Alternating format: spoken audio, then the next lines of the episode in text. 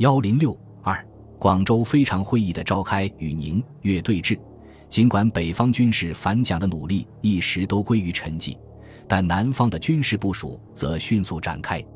就在时有三通电反蒋的第二天，七月二十一日，广州国民政府正式颁布北伐讨蒋令，指责蒋清是共祸，而积极于催除异己军队，并要求全国军民剿共必讨蒋，讨蒋必剿共。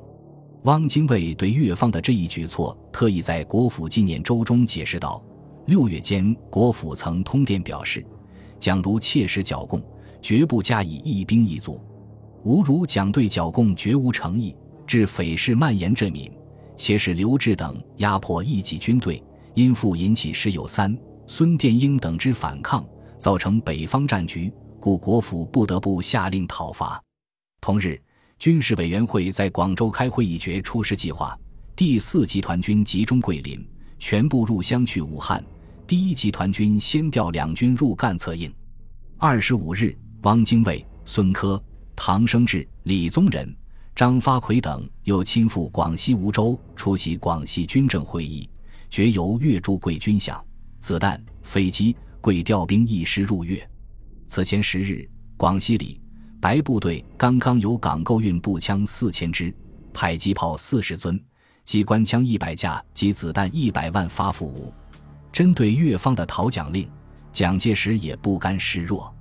七月二十三日，蒋介石发表公告全国同胞书，强硬表示：中正百战余生，义无反顾，必期于最短期间剿灭赤匪，保全民命，削平叛乱，完成统一。叛乱一日未平，即中正之职务一日未了。于是，双方已形成剑拔弩张的局面。自二十九日起，越方第四集团军第四军张发奎部及第八军李品仙部分别由广西泉州、桂林动员入湘。八月二日，李品仙部先头部队已达湖南永州，第四军吴奇伟部开抵湖南东安，继续向衡州推进。第一集团军第一军于汉谋部，第三军李阳敬部由江北入湘北伐，同吴奇伟部会师；第二军湘汉平部则入东江兼顾闽赣。越方军事委员会还在韶州成立了总司令部行营。在军事布置的同时，越方积极寻求外援。七月二十二日，广州国民政府派外交部长陈友仁秘密出访日本。陈友仁在日期间先后三次挥吴外向毕原喜重郎，表示愿以东北权益博取日本军火。南京国民政府得知此事后，外交部紧急召回日使，要求否决陈友仁到日购军火及聘军事顾问。结果，当陈友仁要求日方履行奉平公司供给广州政府军火合同时，毕原表示困难，予以拒绝。陈友仁在日本期间，还一度密访苏联驻日大使，企图寻求苏联的援助。刚从海外归来的宋庆龄曾对新任驻日公使蒋作斌讲：“陈友仁至东京，要求俄大使转达其政府接济越方军械、经济等。”俄未应允。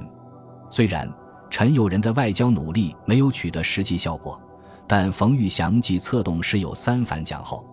再次成功策动甘肃驻军雷中田部反蒋，并一度控制了甘肃省政。雷中田原是冯玉祥旧部孙连仲的旅长，中原大战后被蒋介石收编。一九三一年二月，蒋委任雷为中央陆军新编第八师师长，驻防兰州。此后，雷始终同冯玉祥、吉鸿昌等保持密切联系。自石友三失败后。冯玉祥深感无人今后做法，应在边远区域另找根据地，以为将来发展之策源。于是回到西北去，重振西北军成了冯玉祥最大的希望。因此，他积极策反雷中田。如前所述，八月四日，南京国民政府改组甘肃省政，正式任命马鸿宾为省政府主席，而雷中田未能列明省府委员。南京国民政府派到甘肃的视察员马文车原以为可获厅长以上官职，结果仅落为没有实权的省府委员。二人对此极为不满，于是秘密联合倒马，并积极同冯玉祥联络，寻求支持。冯玉祥则极力鼓动雷中田武装倒戈，并亲笔致函表示：现在北方大局虽十步未能成功，而两广大军也经北进，严总司令已反病，到蒋局面不久将可实现。申望同志与雷师长用暴动手段行之。二十五日，雷中田等人发动军事政变，扣押马鸿宾，推南京视察员马文车为代理主席。雷自任全省保安总司令，与马文车联名致电广州国民政府，表示反蒋决心，并汇报今后到蒋计划。第一步肃清反动部队，统一甘肃；第二步宣布独立，拥护革命政府。第三步会合议师指导中原，为此，广州国民政府在第二十一次国务会议上议决，特任雷中田为国民革命军甘肃驻军总司令，马步芳为国民革命军甘肃陆军第五师师长。越方并请冯玉祥转告雷马，想谢困难，请求接济等情，业经转国府。至于省府个人选，仍请给予雷。马两同志征定事之，以便转达国府任命。冯玉祥还致电雷中田等人，明确要求甘省需与南京断绝关系，直属广东政府，并发出通电，明白表示。此时，谪居大连的阎锡山看到新一轮的反蒋局面再次形成，于八月五日请关东军特务机关长土肥原贤二安排，乘日本军用飞机秘密由大连返回山西。阎锡山返晋后，马上引起蒋介石、张学良的恐慌。据徐永昌日记载，山西之危运可谓至极。某某日言言回后之山西绝不可靠。当时，阎的旧部中许多将领对商镇投蒋都表示不满。傅作义甚至在一次禁军会议中要求徐永昌将商镇扣押起来。因此，蒋、张吉利要驱严出境。而南京国民政府新任命的山西省政府主席徐永昌却公开反对，暗中保护沿流山西。八月十六日，中央派葛敬恩航空署长来查看沿回山西后发生些什么情形。因葛与我是陆大同学，关系亦好，他信任我的话，觉得严先生不会有危害国家的行动。电报蒋先生说严不走亦可，但因蒋先生曾与张汉卿有约。黄河以北归张主持，故张要言走，蒋亦不肯留言。徐永昌甚至私下致函阎锡山，表示：如外方非逼先生走不可，则我直为先生之规，是我发起，我承认起来。万一无办法时，我与先生同走。就在严氏返晋的当天，非常会议天津执行部致电阎锡山、冯玉祥及所部诸将领。恳请二人继续领导北方反蒋，并鼓励他们：蒋逆中正横行一时，非到蒋势力之不足以制之，实乃倒蒋势力之不能集中，遂演成支离破裂之局。今幸广州建立中枢，时机迫切，恳诸同志及其图之。冯玉祥也表示：事已至此，是非百川先生出而主持，绝无其他良法。九月一日。越方下总动员令，出师讨蒋。为了统一北方各派反蒋武装，广州国民政府国务会议同日议决，北方党务已由天津执行部负责，关于军事政务应由统一机关以专责成。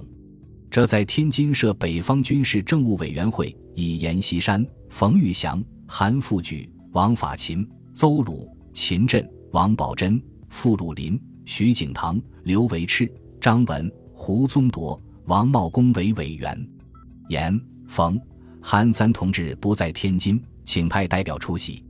二日，邹鲁致电冯玉祥表示，两广军队夜经出动，半月之内可至湖南腹地，两湖并有相当办法。华北各军务请功力为催动，甘省之举，并可直举讨蒋之旗，以彰声势。三日。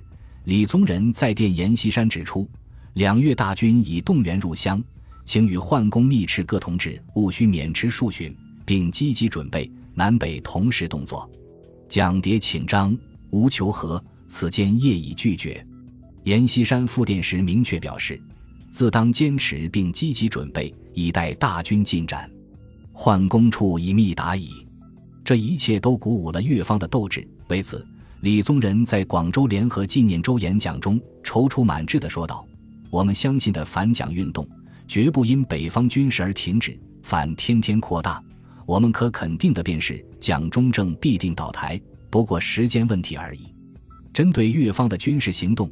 蒋介石即令在江西剿共的何应钦，所有剿匪各军，除以一部就地监视匪军外，其余分别转进，主力向吉水、吉安、太和、赣州集结，准备讨逆。当日，蔡廷锴、蒋鼎文、陈诚部即奉令移师，以阻粤桂军北进。七日，蒋介石在国民政府纪念周报告粤军入湘时，略为粤军犯湘，集兵郴州以南。已于湘境二百余里，为此，蒋介石增调中央警卫军集中岳州、长沙、醴陵及萍乡等地，又手书致何键主席，令固守湘潭，并电宋子文再汇发何键三十万元，以安其心。张学良也密电何键，向其建议，敌人来犯时，退至湘鄂界坚守为佳。何键原有三十兵力驻守衡州。得奖命令后，立即主动收缩。宁、粤双方原本均已在衡州一战，湘军主动放弃宝庆后，李宗仁信心十足地电告天津执行部，表示现在宝庆之敌已逃，自当由永丰直指长沙。十三日，粤桂军分五路向湖南进攻。同日，蒋在南京首次公开宣称粤方为叛军。并表示，此一战是我国家民族生死存亡之关头。当日，蒋德、杨永泰报告黄绍竑在桂方情失却于李、白毅去，力促分化桂军的消息后，当即批复，所谈甚赞成。清蜀黄即进行。九月十八日，蒋介石亲自从南京前往南昌督师。行前，蒋还连电张学良表示，对越和平解决计划已绝望。现觉武力讨伐，为谢弹孔不足，请斥东北兵工厂加工改造，以应急需，并指示张、据报月要人邹、谢等多名匿居今日界，悉设法拿捕。但张学良复电时，并没有正面答复是否接济军火，而是乘此机会开口向蒋要钱。宋、庞两部军费甚缺乏，请速接济，否则恐为严逢利用。正当宁粤双方大规模的武装冲突一触即发之时，震惊中外的九一八事变突然爆发，这就迫使宁月之间的对立冲突再也无法沿着原有的轨道发展下去了。本集播放完毕，感谢您的收听，喜欢请订阅加关注，主页有更多精彩内容。